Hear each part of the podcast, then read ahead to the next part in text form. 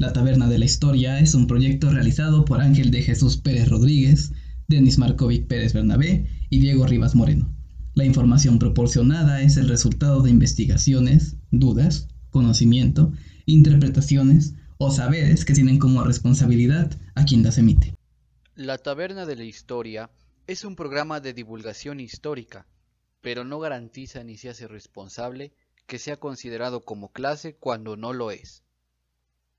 La historia es amplia, por lo que la información que sea hablada o discutida puede variar. Nos reservamos el derecho a efectuar cambios en el futuro. Escríbenos al correo la taberna de la historia podcast para comentarios y sugerencias.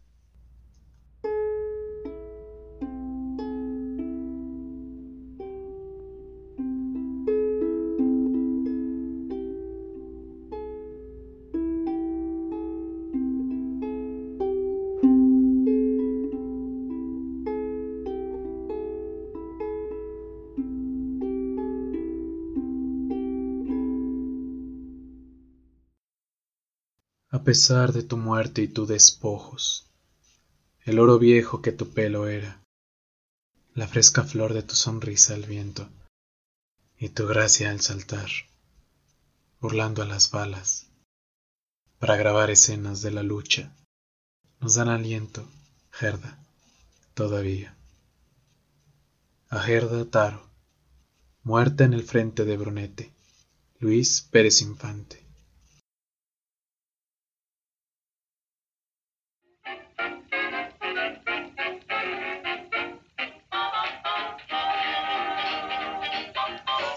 ¿Quién es Gerta Hall? Reconocida como la primera fotógrafa de guerra, es también precursora del fotoperiodismo in situ. Armada con su cámara, astucia e inteligencia, no fue de las primeras en desenvolverse en un medio como este. A la par, Katy Horna y Tina Modotti también son pioneras de esta fotografía, en el mismo contexto.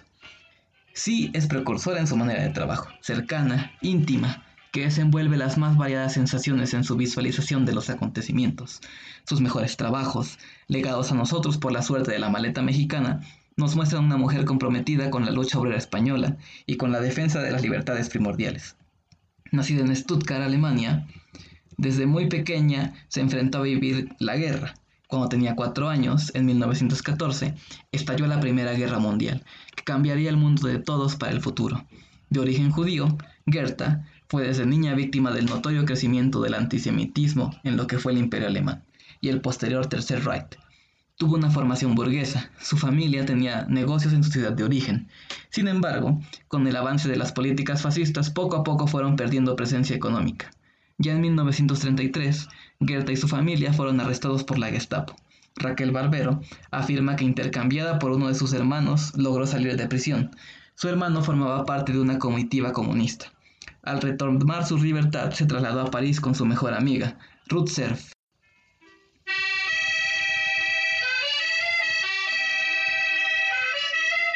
La llegada a París fue impresionante. En esos años parecía ser una especie de paraíso, una ciudad llena de inmigrantes que huían de los incomprensibles cambios en el paradigma de la sociedad moderna.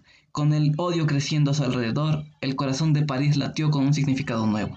Artistas de toda Europa y Estados Unidos tomarían los sitios más recónditos de la ciudad. Aquí llegaría el momento de dar rienda suelta a la vida.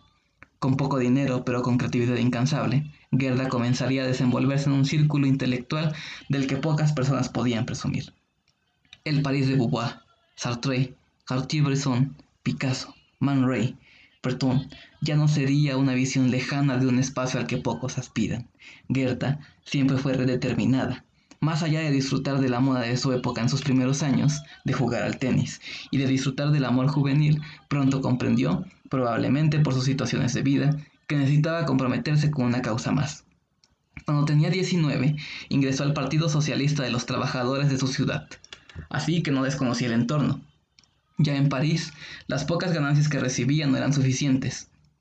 Los historiadores Mark Aronson y Marina Boudos afirman que la situación llegó a ser tan crítica que en ocasiones las dos amigas, Ruth y Gerda, tuvieron que privarse de la comida por días. Ese tipo de situaciones llevaron a Ruth a buscar un lugar diferente en el que vivir, sin dejar atrás a su amiga. Ruth terminó viviendo con Fred Stein, y su esposa Liselot, quienes tenían un apartamento grande dispuestos a alojar a más personas. Fred era alemán, abogado de profesión, pero con el avance político nazi ya no pudo ejercer su profesión. En París era fotógrafo profesional, su segunda actividad favorita. Fotografió numerosas veces a ambas amigas, dejándonos ver, junto a André, de quien hablaremos más adelante, el lado más íntimo de Gerta. La amistad con Stein trajo consigo a su pareja más conocida y la última por su temprana muerte. Vivir libremente su vida era una constante, y desde esa perspectiva es menos complejo conocer a Gerta. Conocer a Andrew Friedman, húngaro de origen judío, en el otoño de 1934 es un parteaguas en la historia de vida de Gerta.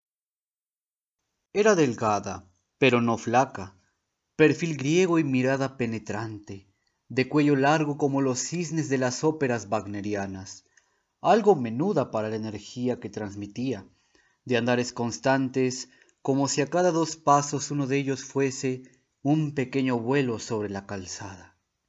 No le dolieron los golpes ni los cortes, le lastimó más la sensación de impotencia. Ahora Gerta no se cuestiona el papel de la mujer, aunque sí aspira a la igualdad con respecto al hombre y a tener independencia a la hora de elegir lo que quiere o no quiere hacer con su vida. André siempre participó en la lucha activa contra el fascismo.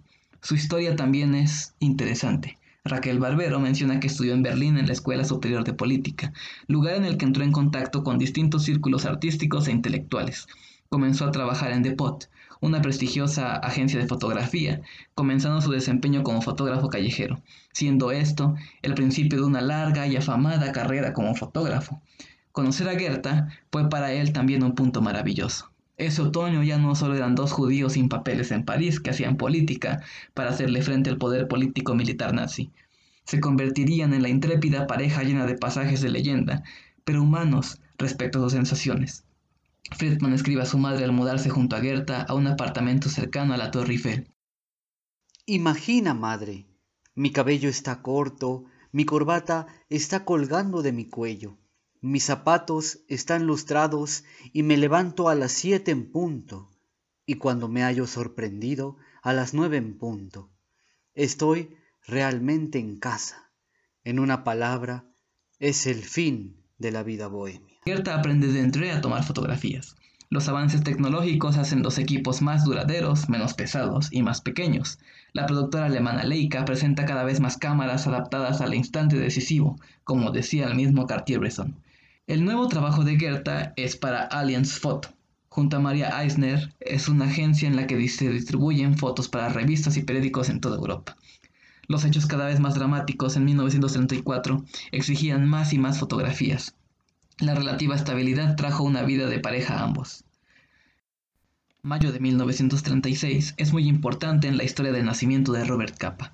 Los hechos políticos en Francia llevaron a un gobierno izquierdista al poder. Reclamaban capturar más y más imágenes del entorno. El querer crecer en todos aspectos trajo a Goethe una idea revolucionaria, la invención de un fotógrafo, la aparición pública de Robert Capa. Creamos la ficción de un fotógrafo norteamericano llamado Robert Capa, presuntamente exitoso en su país, con el fin de atraer la atención sobre sus fotos decimos que hemos descubierto sus trabajos de gran calidad y los ofrecemos tres veces más caros que el precio normal del mercado. Con la creación de Capa, Gerda y André cambian sus nombres. Ahora son Gerda Taro y André Friedman. Él, con la muerte de Gerda, tomaría hasta su muerte a Robert Capa. En el caso de Gerda, diversos investigadores concuerdan en que la sonoridad es parecida a Greta Garbo, una de las actrices con más éxito de la época. También puede ser que Taro haya aparecido tomando el nombre de su amiga, la artista japonesa Taro Okamoto. Las fotos de los Kappa en la primavera de 1936 son magníficas. La esperanza de la gente, cientos de miles de emociones que toman las calles a la misma voz frente al fascismo, esa mirada al futuro que tantas tragedias traería. Con la Leica en mano, todas esas emociones fueron conocidas por toda Europa por medio de la revista Boo, que cubrió los acontecimientos. Aún con que Lucien Vogel, eductor en jefe de Boo, descubriera la verdadera identidad de Robert Capa, continuaría publicando los fotoreportajes del mismo. Con el estallido de la insurrección franquista en la República Española, existe la necesidad de cubrir el conflicto. Preludio de la Segunda Guerra Mundial y terrible campo de pruebas de las potencias que desarrollarían el conflicto tres años más tarde. la Segunda Guerra Mundial.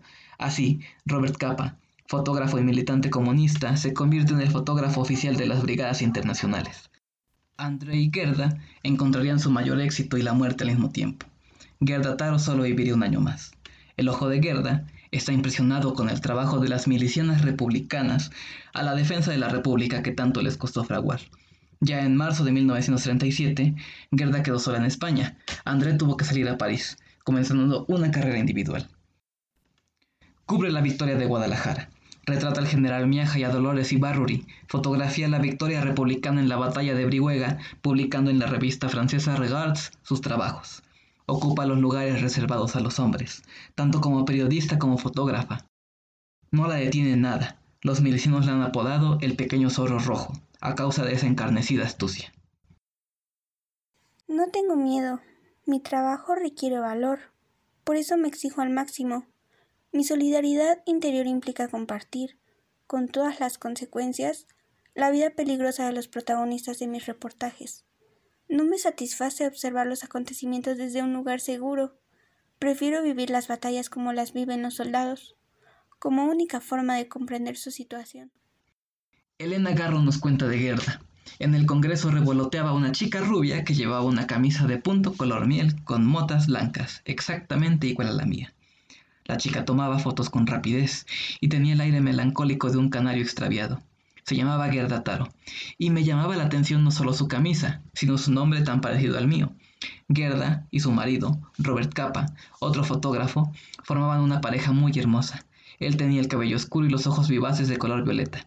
Eran húngaros, y a ambos los envolvía una aureola trágica, romántica, de aventureros jóvenes, bellos y enamorados.